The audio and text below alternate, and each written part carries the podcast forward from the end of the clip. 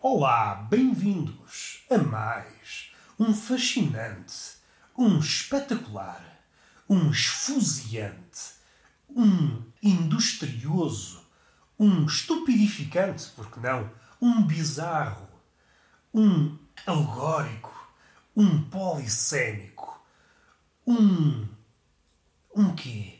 Um fervilhante episódio deste podcast que muitas vezes dá pelo nome Túnel de Vento. E eu não digo sempre porque não gosto de excluir a hipótese que não é tão desajustada assim de um dia aparecer aqui bêbado e nem sequer me lembrar do nome do podcast. Chegar aqui e dizer bem-vindos a mais um grito do periquito. E não era um nome espetacular. Imagino-vos a contactar com pessoas da vossa espécie, que vocês são muito inclusivos e quando em vez estão a falar com animais, eu já vos apanhei a falar com cães, já vos apanhei a falar com gatos, já vos apanhei a falar com caturras, já vos apanhei a falar com micróbios. Vocês são pessoas falantes.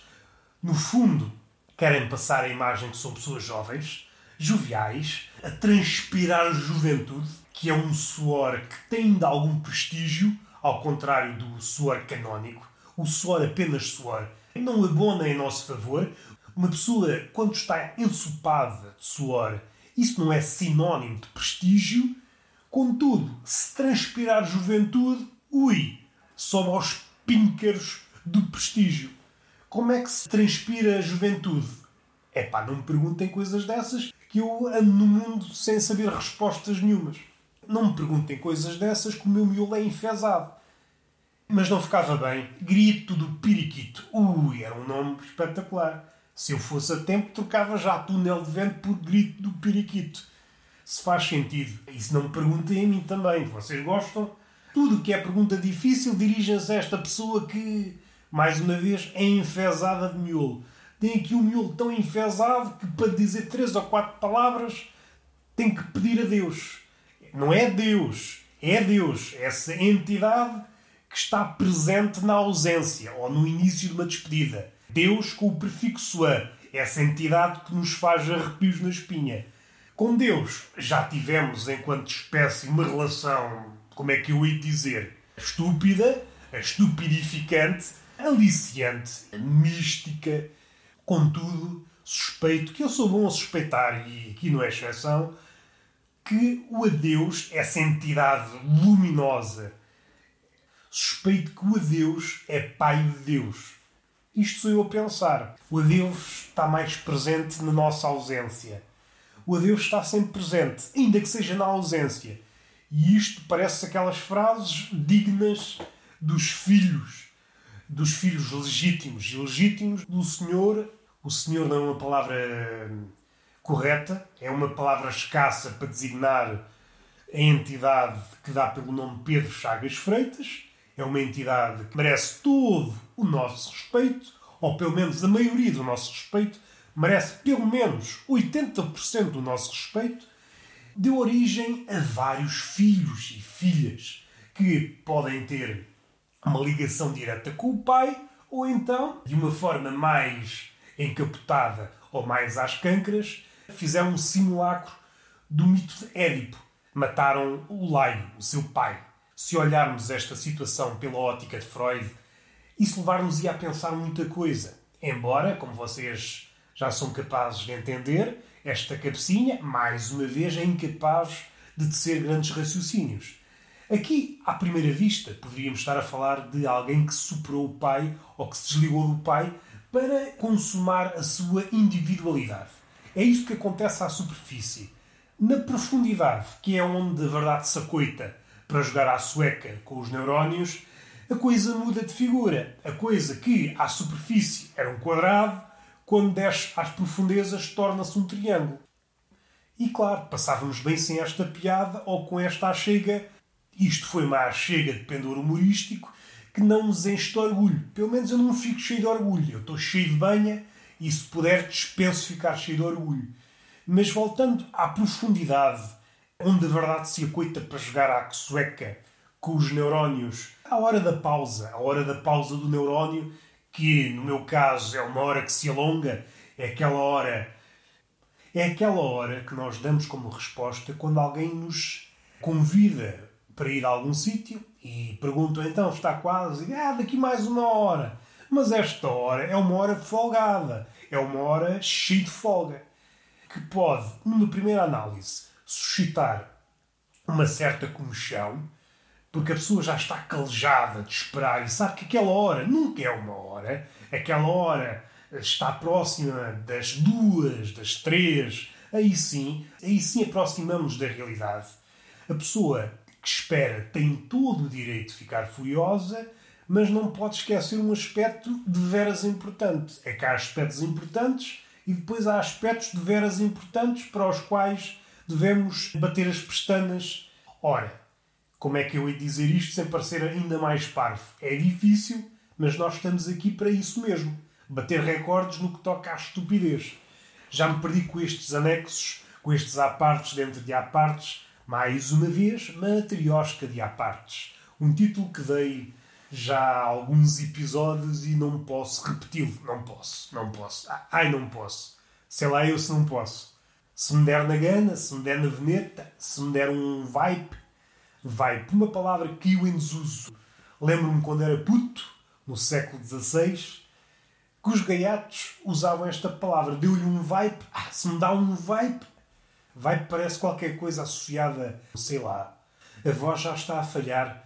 O meu software e o meu hardware não me dão condições para que eu continue no mundo a mostrar eh, um mínimo, os mínimos dos mínimos. Eu não sou capaz de apresentar os mínimos dos mínimos. Sou uma miséria todo o terreno. Sou uma miséria aqui, ali e acolá. Sou consistente na miséria que apresento. Se isto dá alegria a certas pessoas, provavelmente. Há pessoas para tudo e eu gosto de pensar que haverá pelo menos uma pessoa que ache alguma graça à minha miséria consistente. Já me perdi. Onde é que eu ia? Onde é que eu ia? Falei no grito do canário, da superfície e das profundezas em relação ao quê? O que é que eu estava a falar? Não sabem, pois? Já me perdi. Falei da matriosca de apartes, mais uma vez fui vítima. Fui vítima dos apartes. Vamos falar de uma coisa. Estamos aqui neste episódio tão maravilhoso que é o episódio 200, que é uma data como outra qualquer, como se costuma dizer. E já agora vamos fazer aqui uma paragem. Vamos fazer uma paragem porque há aqui um neurónio na minha cabecinha que acendeu uma luz e disse alto tipo para o baile. E quando há um neurónio que se dispõe a alertar-me para as cenas, para as merdas, eu tenho que concordar e fazer aqui uma paragem. Essas pessoas que dizem ah, isto é uma data como outra qualquer, à primeira vista estão a dizer uma coisa acertada, estão a tirar importância, ou dito de outra forma, estão a tirar peso da data, mas se formos rigorosos, coisa que não condiz connosco, pelo menos com estas saias que nós trazemos, e eu estou de boxers na cama, tronco nu, como se fosse uma árvore, como sou um cavalheiro de pança avantajada, Chego ao verão, não consigo conviver com este calor. Como é que eu ia dizer isto sem parecer demasiado miserabilista? Não sei se pronunciei bem, estou todo comido já da asma. A asma não me permite dizer frases longas. Sou obrigado, graças à asma, a transformar-me num Hemingway. Tenho de dizer frases curtas e merda do cão que me está a interromper o raciocínio. Há demasiados cães. Há demasiados cães neste mundo. Uma pessoa e eu, sobretudo, estava a encaminhar-me. Já é uma sinfonia de cães. Cães, cães, cães, ladram, ladram, ladram, ladram, ladram, ladram. Serão cães ou é o Twitter? Isto é o Twitter. Se nós traduzíssemos o Twitter em latidos, seria este o resultado. E não é o resultado salutar que nos enche de otimismo, de esperança e, por que não, para utilizar um termo estúpido, sabedoria? Claro, insufla-nos tudo o que é bom no mundo vamos voltar a este corpo de Deus grego reformado. Ora, eu sou um cavalheiro de pança avantajada, tenho todas as qualidades para ser um bêbado de taberna, tenho que vestir uma camisa aos quadrados e ter o peito à mostra. Porque o bêbado, o bêbado de taberna, porque há bêbados de outros sítios, o bêbado de taberna é uma espécie diferente das demais, temos que olhar para as coisas com um olho de biólogo e agora um carro. É por estas e por outras que tenho vontade de ser ermita. Para uma montanha e fazer podcasts à vontade. Só sou interrompido pelo barulho dos pássaros. É pá, assim não, uma pessoa está toda inchada, está a confessar-se, está a ser autêntico. Como é que eu ia dizer um autêntico autêntico? Temos que ver uma coisa. A autenticidade, que muitas vezes é propalada, nos podcasts, sobretudo, o que é bom é ser autêntico. Normalmente é uma autenticidade caduca, uma autenticidade postiça. Porque a autenticidade só é verdadeira quando quem a propala se mostra vulnerável. Temos que conviver com as nossas vulnerabilidades.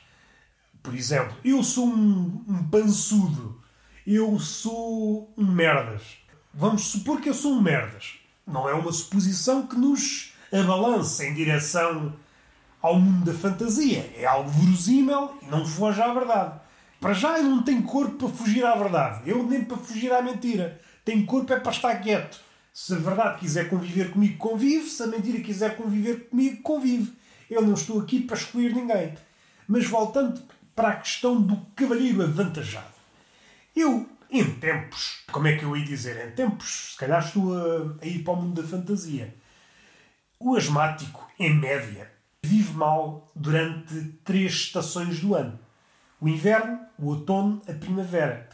E no verão é aquele interregno onde o asmático pode viver mais ou menos como uma pessoa normal, sem ter assim aqueles achaques, sem ter a pieira, aquele ronronar, que ao contrário do gato não simboliza prazer ou tranquilidade ou estar de bem com a vida. Não. A pieira, o ronronar do asmático, significa precisamente o contrário, que está às portas da morte. E só não bate às portas da morte para dizer posso entrar, porque não tem fogo para tal. Neste momento, os meus pulmões já estão a ceder, já estão. Epá, cala-te lá com isto. Tu estás bem acalado. Não te podes armar em, por exemplo, Swift, o autor do Gulliver, a alongar-se em frases longas que nunca mais acabam, ou então, dando um exemplo mais exótico, mais inesperado, há um conto de um senhor chamado Bartelme, um dos pais, e isto é sempre aquela expressão de merda, sei lá eu quem são os pais, sei lá eu quem são os pais. Um autor, um artífice do pós-modernismo, pendor humorístico, tem um conto em que é apenas uma frase. Uma frase longa, e isto para dizer o quê? A minha vida, a minha forma de viver a vida nunca será esse conto de Bartelme. Será sempre mais próximo é uma escrita do Hemingway, ou uma poesia mais concisa, uma poesia da haiku. O meu fogo, no máximo, dá para 17 sílabas. E é esticar a corda. É uma coisa que eu penso adotar nos próximos tempos. Arranjar uma alcunha. Normalmente os poetas da haikus arranjavam uma alcunha. Habitualmente a alcunha tinha que ver com algo na natureza, plantas ou isso. Eu posso chamar-me, sei lá, Cabecinha de coco, por exemplo. Baixou quer dizer qualquer coisa com banana. Não sei se é bananeira. Agora teria que perder aqui um tempo nas ramificações do pensamento a tentar burilar até chegar à, à verdade. Não é por aí que nós queremos ir. Nós já nos abalançámos por terrenos movediços. Estava apenas a falar que, em tempos idos, eu conseguia fruir do mundo e do tempo numa janela de três meses. Aproveitava os três meses de verão como se fosse uma pessoa normal, sabendo que, mal terminado este período, voltaria para o meu tormento, dado asmático e inverno merda, devido sobretudo às diferenças de temperatura. Quando entro num sítio quente, volto para um sítio que é governado pelo tempo de natureza, há aí uma discrepância grande e o meu corpo recebe tudo o que é discrepâncias climatéricas, recebe com um choque. Fico logo a fungar e a pensar: ai ai ai meu Deus, vou morrer. Acontece no outono, acontece na primavera, mas aí entram as alergias. Sou uma pessoa, como é que eu ia dizer isto de forma simpática? Sou uma espécie de hater, tudo me faz como chão. E chegava ao verão, a temperatura mais ou menos estável, ainda que seja, como é que eu ia dizer, desconfortável, porque nos faz suar, sobretudo quando estamos a falar de um gorducho, de um gordalhufo como eu, mas pondo as coisas na balança, e isto é estúpido, se analisarmos pela via literal, por como é que se põe o inverno e uma primavera na balança? Ninguém sabe. Os egípcios também percebiam se a pessoa era justa ou era, vá, melhor dizendo, era inocente ou culpada, pondo a alma da pessoa no prato de uma balança e pondo uma pena na outra. E esta era a justiça dos egípcios. Se era uma ideia estapafúrdia, é pá, à primeira vista era, mas pelo menos evitava a burocracia. Porque a burocracia é uma ciência que esfrangalha o cérebro à pessoa. E a pessoa, que pode ser a pessoa que vocês têm a ideia, ou uma pessoa qualquer, vocês é que sabem. Se não se sentirem confortáveis a usar uma pessoa concreta, usem uma pessoa abstrata. E a pessoa nunca tem uma coisa, por mais rica que seja, nunca tem uma coisa em abundância, que é o tempo. A burocracia, assim um bocadinho à sorrelfa, vai-nos levando o nosso bem mais precioso, o tempo. Embora possamos ser ilibados, inocentados num caso eh, que pode ter que ver com a justiça, ou apenas um caso daqueles casos do Twitter, aí já estou a inventar. É claro que no Twitter somos todos culpados. Mal abrimos a boca, alguém diz és culpado, és aquilo e aquilo. E isso também é salutar. Se há coisa salutar no Twitter, é a ausência de burocracia. Nós não temos que esperar para ouvir o verdito. Tu és um palhaço, tu és um otário, tu és um merdas. E isto, numa primeira análise, se formos alvos desse insulto, devemos ficar uh, chateados. Mas, por outro lado, devemos ficar contentes. Nós devemos ficar contentes com a ausência de burocracia. Era melhor ficar 20 anos à espera de que alguém chegasse ao verdito. Olha, chegamos aqui ao verdito, você é um palerma. É pá, eu esperei 20 anos para saber que sou um palerma. Não podia ter dito logo. Não, temos que fazer as coisas como deve ser. Fazer as coisas como manda a lei. E isso leva-nos a uma ideia. O Twitter, sendo uma terra onde a lei nunca morou, é uma terra sem lei, por vezes as coisas. Deus escreve direito por linhas tortas e no Twitter faz-se uma coisa parecida. Ainda que seja uma terra sem Deus. Aquilo é só cartuchadas para cima e é assim que nós vivemos com alguma saúde. Pode custar-nos, à primeira vista, levar com insulto, levar com uma chuva de insultos, porque no Twitter nunca, nunca chuvisca insultos, é sempre chuva grada, trombas de água de insultos, mas devemos olhar isso pelo aspecto positivo. A vida é positiva e o Twitter não é exceção. O Twitter não é burocrático. Nós, olha, chamaram-me palerma, estúpido, otário, parvalhão, merdas, dói, o ego ficou machucado. Porém, não tive que esperar 20 anos para saber o resultado, o verdito. E isso enche-me de alegria. Já dei aqui tantas voltas. Vamos voltar ao cavalheiro avantajado que por acaso sou eu. Antigamente o verão era um tempo em que eu era feliz. Atualmente, o verão não é sinónimo de tempo estável, ainda que o estável seja hum, sinónimo de tempo quente. Não, o verão é como todas as outras épocas em que isto oscila. De manhã podem estar 20 graus negativos e à tarde 47 graus à sombra. E 48 ao sol, para verem que a sombra não faz grande diferença. Olhar para trás, para um mundo onde eu já fui feliz, seja isso o que for, o que é que é a felicidade? Ninguém sabe. E se ninguém sabe, também ficava mal dizer agora, não é? Agora, passados estes milhares e milhares de anos, civilizações que se ergueram, civilizações que tombaram, aparecia aqui um, um marmanjo a dizer: não, felicidade é isto. Finalmente, alguém que diz o que é a felicidade. Andámos aqui a consultar bibliografia vária, de vários autores, mais ou menos denomeada, e autores até, como é que eu ia dizer, escasso miolo, e agora aparece-me este marmanjo e define como deve ser a felicidade. Já posso levar a minha vida de tristeza, em conformidade. E a vida é isto. E é o episódio 200. Chegamos ao episódio 200 um bocado coxo. Um bocado coxo. Será que eu, para sumariar, apenas dizer que a minha vida é uma merda? Uma vida é uma merda. A minha vida antigamente era uma merda durante nove meses por ano e agora é 12 meses por ano. Vendo assim por alto, é o ano todo. Porque há pessoas que recebem um 13 terceiro mês, essas aí têm um calendário mais longo. Mas eu não sou uma pessoa afortunada. Desafortunadamente sou um homem miserável e coerentemente miserável. Alguém que está aqui eh, para receber a miséria sempre de braços abertos. Isto para dizer o quê? Para não dizer nada, não é? Falámos dos filhos do Chagas Freitas. Filhos são legítimos e ilegítimos, aqueles que dizem verdades insufismáveis, dizem as mesmas palavras àquela variante de gajos que dizem as merdas, toda a gente sabe, e depois começam a ganhar dinheiro com isso. Tipo, não podemos ficar pelas palavras, temos que agir. A ação, precisamos de ação. E de repente tem 30 mil pessoas no Instagram a dizer nós temos que agir. A ação é a palavra. Dão este solavanco verbal. E isto leva-nos a pensar várias coisas, tais como nada. Tais como nada. Pessoas que conseguem alicerçar uma carreira, uma empresa, dizendo as baboseiras. Vamos dar aqui um passo atrás e gigar a anca porque nós estamos famintos de dança. A vida é uma dança. Essas pessoas não é que digam apenas baboseiras. São pródigas na baboseira, sim, são virtuosos na baboseira, mas de vez em quando, não sei se por sorte, se pelo facto de até o relógio estar certo duas vezes por dia, lá dizer uma verdade.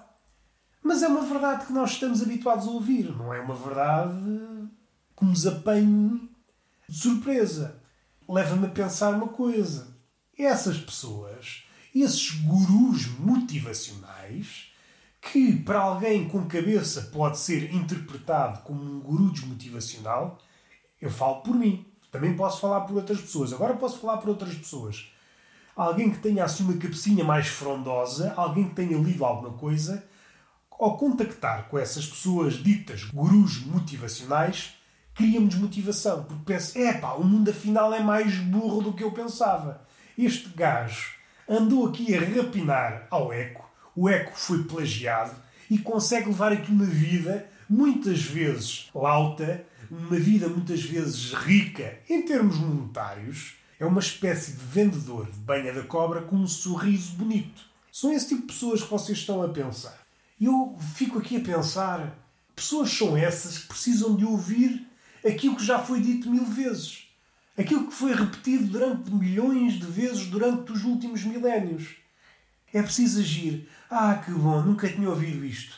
Ou então, a ação, é preciso agir. Finalmente, ouvi isto pela milionésima vez e agora sim, agora é tempo de agir. Porque eu, quando ouço uma coisa pela primeira vez, pela segunda vez, pela terceira vez, pela enésima vez, não, eu só consigo quando alguém repete um número infinito de vezes a mesma coisa. A partir daí é que começa a carburar qualquer coisa nesta cabeça e penso: epá, se a pessoa já repetiu um número infinito de vezes a mesma frase, se calhar é preciso fazer aquilo que a frase diz.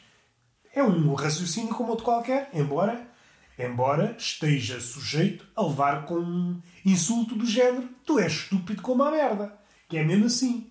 Lembrei-me da merda, houve um episódio onde eu falei na decadência do vocábulo merda. Não da decadência do vocábulo merda, porque continua rijo, passo a brincadeira linguística, mas a decadência em relação ao número de vezes que a utilizamos. É uma palavra que tem descido, tem descido em detrimento de outras. Quanto a mim mal, porque é uma palavra tão possante como outras como foda-se o caralho. Essas, mais ou menos, têm-se mantido, muito também por mérito delas, são polivalentes, polissémicas até dizer chega, parecem aquelas palavras japonesas que são adjetivos, verbos, e nós temos isso e mais, e mais. Os japoneses podem ter muitas palavras, mas nós temos o caralho e temos o foda-se que, se fosse preciso, se nos roubassem todas as palavras da língua, imaginem, pegavam no dicionário uh, português, apagavam todas as palavras e ficava o caralho e o foda-se. Nós governávamos a vida com isso, porque essas palavras contêm tudo o que é português. Nós não precisávamos mais nada. Enche-nos de, de orgulho. E não podemos esquecer a merda. A merda tem nela um certo tom. Imaginem, eu dizer estou aqui a fazer um trabalhinho. Isto quer dizer uma coisa. Se eu disser estou aqui a fazer umas merdas, isto é, numa primeira leitura, a mesma coisa, mas numa segunda numa terceira e numa quarta leitura dá-nos muito mais camadas. Diz muito mais sobre aquilo que somos e a forma como encaramos o trabalho. Pode ser lido, dependendo do tom que utilizamos a palavra merda, pode ser lido como um tom despretensioso, um certo azedume em relação ao trabalho, por isso, é, estou a fazer esta merda. Mesmo um despretensiosismo. A pessoa está a fazer com esmero o seu trabalho, mas sabe que, no panorama geral, pondo isto em perspectiva, pondo, olhando isto à escala geral do universo, sabe que, faça o que fizer, seja ele um gênio ou não, será sempre uma merda. E isto é muito poético. Eu acho que devemos recuperar a utilização da palavra merda ao contrário do que se diz, ah, tu tens o vocabulário pobre quando dizes merda, não devias ser mais, mais expedito no teu vocábulo. Não, amigo, a merda é possante, é polissâmica e diz muitas coisas. É como se fosse uma caixa de joias. Nós abrimos a palavra merda, ui, está aqui um abismo, está aqui um abismo de significados. O que não acontece se eu disser estou aqui a fazer um trabalho. É pá, isso diz-me pouca coisa. Agora, se eu disser estou aqui a fazer umas merdas, é pá, deixa-me lá ver que merdas são essas. espoleta logo o interesse, ficamos logo com as orelhas espetadas. Epá, o meu pulmão está aqui a ceder, tá? Não, para lá de falar, tu estás a esticar-te. Tu não tens, não tens fogo, não tens saúde, o pulmão a falar comigo, não tens saúde para te atirares para frases dessas. Respira um pouco, vou respirar um pouco, permitam-me.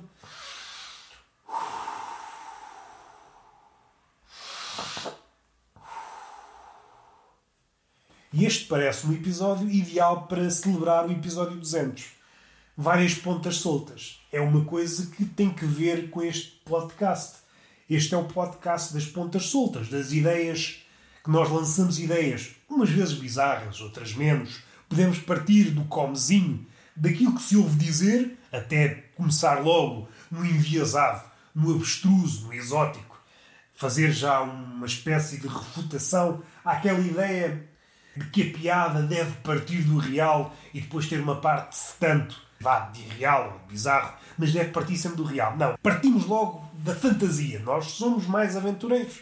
Também temos uma relação diferente com a verdade. A verdade é inacessível, por isso este dogma, esta forma de ver as coisas partir do real, é um bocadinho pueril. E nós já somos adultos. Somos pessoas maduras para perceber que não percebemos nada do mundo. E há ganda soca. E penso logo que fico irritado.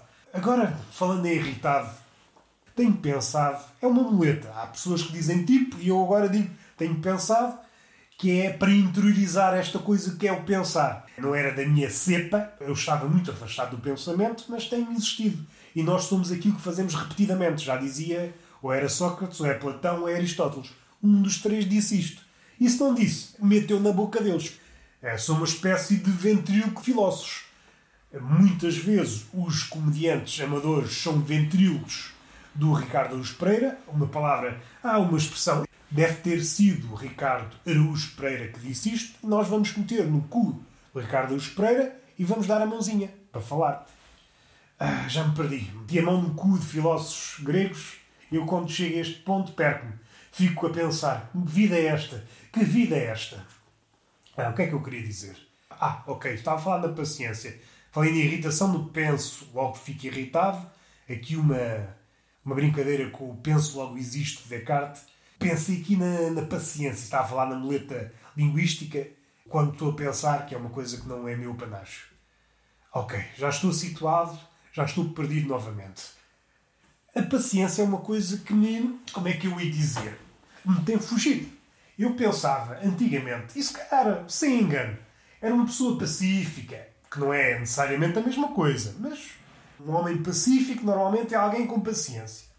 Era uma pessoa paciente, mas com o tempo fui perdendo essa característica que os antigos designaram virtude, eu achei estúpido e atualmente acho que sim, acho que é mesmo uma virtude. Quanto a mim, há dois caminhos quando estamos a envelhecer. Ou caminhamos em direção à paciência ou caminhamos em direção à impaciência. E que esta impaciência não é uma impaciência poética de desassossego, não é um desassossego de Fernando Pessoa, não. Uma impaciência de irritação. Está ali, está ali com os nervos em franja. Temos estes dois caminhos. E isto fica patente nos velhos. Há velhos que têm uma paciência de mil chineses e há outros que se irritam à mínima mosca. E estão sempre irritados, não conseguem sair daquele estado. E eu que pensava que era um monge budista autodidata, estou a enverdar aos poucos e poucos pelo caminho da irritação. Será reversível? Não será? Só o tempo dirá. Mas esta é uma conclusão. Há dois caminhos: o caminho da paciência e o caminho da irritação. Vamos ficar pelo caminho da paciência. Há uma frase, há uma expressão que me faz uma certa comichão, que é santa paciência. A paciência é uma coisa, como é que eu ia dizer? Quer-se viva. Ou pelo menos conseguimos ver alguma utilidade na paciência quando estamos vivos. Santa, depreendemos que já morreu e que o Papa santificou a paciência. Eu não preciso de uma paciência morta, eu preciso de uma paciência viva. E o que é que a paciência fez para morrer? Quem é que matou a paciência? Será que foi a irritação que matou a paciência? Se a irritação matou a paciência, coisa que não está fora das cogitações, era esperado, é um dos suspeitos, a irritação principais. Quem sou eu para estar aqui a chamar o espírito da paciência. Será que ela não merece um, um interno descanso? Não merece uma paz? Tem que chamá-la de novo a este mundo conturbado, cheio de conflitos? Também me parece mal. Será que não há mais paciências? Será que há só santas paciências? Há problemas de todos os níveis. Há problemas que, que uma paciência mínima não resolve. Mas eu também não pedia tanto, não pedia uma santa paciência. Uma santa paciência que, depreendemos, é capaz de milagres. Às vezes é isso, às vezes precisamos mesmo da santa paciência. Só com um milagre é que nós conseguimos resolver a situação. E a máquina está a fazer barulho outra vez, a escavacar-me o raciocínio. Mas, a maioria das vezes, basta uma paciência terrena, uma paciência mediana, para resolver a situação e a máquina está a fazer barulho, não me deixa pensar convenientemente. Este burdalhufo, que mais uma vez se deitou na cama para fazer um episódio espetacular, é interrompido pelo barulho das máquinas. E, mais uma vez, sou travado pelo progresso. É o que dá. Eu qualquer dia vir ermita. Monto-me na cabrinha anã e lá vou eu. Lá vou eu para a solidão da natureza, para o bosque. Levo meia dúzia de livros, deixo crescer a barba e ausento-me desta civilização e há quem diga, conversar com as pessoas faz bem. É pá, não sei se faz. Já vou tendo uma certa idade para perceber também os malefícios de conversar com as pessoas. Já passei aquela fase de inocência. Conversar, conhecer pessoas faz bem? É pá, não sei se faz. Não sei se faz. Eu não quero ser eh, pessimista, não quero ser alarmista. Sei que, de vez em quando, há conversas, há pessoas que nos ajudam. O que me faz recuar e dar assim uma ginga na anca é que essas pessoas são raras e cada vez mais raras. Não sei se estou para isso. Não sei se me dou esse trabalho. O caminho até essas pessoas também irrita. Por isso, só de ouvir essa expressão, conhecer pessoas vai-te fazer bem, conversar com pessoas faz-te bem. É pá, não faz. A experiência que eu tenho é que 99% das vezes não me faz bem. As conversas são as mesmas, as expressões são as mesmas, os gestos são os mesmos, até as didascálias são as mesmas. Eu já vi esta peça vezes sem conta. Eu sou sempre aquele que não fica bem na fotografia. Dado que não abundo em fotogenia, não abundo, vá, para utilizar a palavra como deve ser, não abundo em beleza. A minha face não está a abarrotar beleza. Por muita maquilhagem que eu possa eventualmente pôr na minha cara, não há aqui nada a reparar, não há aqui restauro se eu fosse uma obra de arte, o museu diria: não, não vale a pena, não vale a pena estarmos aqui a perder tempo e dinheiro nisto. Isto está escavacado e vamos seguir com a nossa vida em frente. No caso do museu, vamos seguir com o nosso passado em frente. É sempre que eu ouço alguém dizer: ah pá, devias falar com pessoas, isso faz-te bem. Não faz, não faz. Alguém que diz isto, jovem rapaz, jovem rapariga, tu ainda és jovem, tu ainda acreditas nas pessoas, ainda acreditas no poder balsâmico do diálogo. Eu já não acredito em nada disso. Eu já não acredito no diálogo, eu já não acredito nas pessoas, eu já não acredito no mundo, eu já não acredito nos camaleões, eu já não acredito em ninguém. Eu só acredito nos pisa-papéis porque são fiéis àquilo que são. Ontem eram pisa-papéis, hoje são pisa-papéis e amanhã, se tudo correr bem, se não houver para aí nenhum Deus que deixe a terra para trocar as voltas, continuará a ser um pisa-papéis. E eu gosto de uma certa segurança, ainda que sejam coisas tapafúrdias e que não ajudam por aí além a minha vida. A minha vida não melhora devido aos pisa-papéis. Não me sinto melhor, ou mais protegido, ou mais saudável, graças aos pisa-papéis. É o que é e só isso já me alegra. Deixa lá ver quantos minutos é que isto vai. Vou-vos confessar, a minha ideia era fazer um podcast grande, uma espécie de exagero. Imaginem, três horas, a conversar, mas devia ter posto uns pontinhos para ir falando, para ir discorrendo sobre esses temas.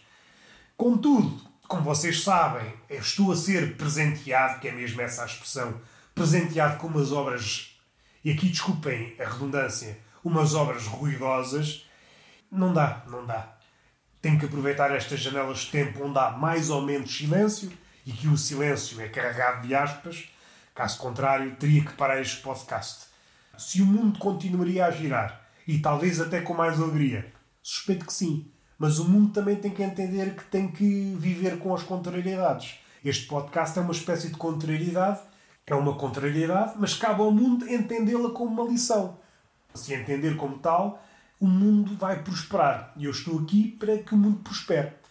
E vamos finalizar. A máquina está a aproximar-se e eu não quero, não quero correr o risco de dizer algo acertado e ter que abandonar esse algo acertado porque o barulho se tornou ensurdecedor. É a coisa que eu mais testo. Prefiro dizer bacuradas, um churrilho de bacuradas, porque ainda que tenha que deixar uma bacurada a meio, a bacurada continua a ser bacurada. Agora, quando é uma ideia genial que precisa de tempo para se espreguiçar, não pode ficar a meio, senão às tantas, a ideia, por vezes genial, completa, já dá aso a interpretações erróneas, enviesadas, comentários do género: epá, este gajo é estúpido, este gajo não diz nada com nada. Ora, uma meia ideia genial ainda mais padece desse, desse infortúnio. Ser aquilo que os outros não esperam. Atém-me às bacuradas. Permitem-me que diga uma bacurada? Não permitem. Então, terminamos com as bacuradas. Deixando essa promessa que um dia, se o vento correr de feição, farei esse podcast de 3 horas. Temas que ficaram para trás, quer neste episódio, quer em episódios passados. Há muita coisa que ficou por dizer por vezes foi uma decisão acertada, por vezes eh, foi apenas esquecimento ou apenas insuficiências cognitivas da minha parte. Vocês sabem, os habituais sabem, é improviso total, nem sequer tenho um tópico para começar, começo com umas boas-vindas, uma palhaçada qualquer no início e vou avançando ao sabor dos temas que me vão aparecendo na cabeça. E é assim até terminar. Umas vezes dá origem a podcasts longos, de uma hora, e outros podcasts curtinhos, 10 minutos, 15, 20, 30, o que for. Se há algo a acrescentar a isto, haveria. Há sempre algo a acrescentar. Se eu sou a melhor pessoa para acrescentar, é pá, duvido. Raramente me podem ver com o título sou a melhor pessoa para fazer qualquer coisa. A não ser, Roberto, tu és a melhor pessoa para fazer merda. É pá, aí dou um passo em frente e digo sim, tenho anos de experiência. Sou capaz de apresentar um trabalho que não me envergonha no campeonato da merda. Se for para fazer merda, eu faço um trabalho que não vos envergonha. Agora, se não for para fazer merda, ah, isso não me chamem, que eu não tenho competências. E vamos finalizar. Foi o podcast possível. Há coisas que eu tenho para dizer. Deixei levantadas para aí há 80 episódios ainda estão cá dentro na cabeça. Por exemplo, há um episódio do bêbado, de um bêbado que vomitou e eu assisti àquela cena e isso está comigo há, pá, quê? há uns 80 episódios, se calhar até mais. E eu digo-me, digo e depois chega sempre ao episódio e não digo. Porque eu sou assim, sou assim meio palhaço. Às vezes gosto apenas de levantar as rolas do restolho. Rolas do restolho. Parece uma assonância do Rui Belo. Não há beijo. Não, hoje há beijo. Hoje vamos cometer aqui uma aventura. Há beijo nessa boca. Vocês estão famintos de calor humano. E eu estou aqui a fervilhar, como bom gordo que sou, a fervilhar de calor humano. E uma palmada também não é, não é daquelas palmadas mais fulgurantes, mas é uma palmada apaixonada e didática no vosso rabo. Vocês já estavam com saudades. Até à próxima.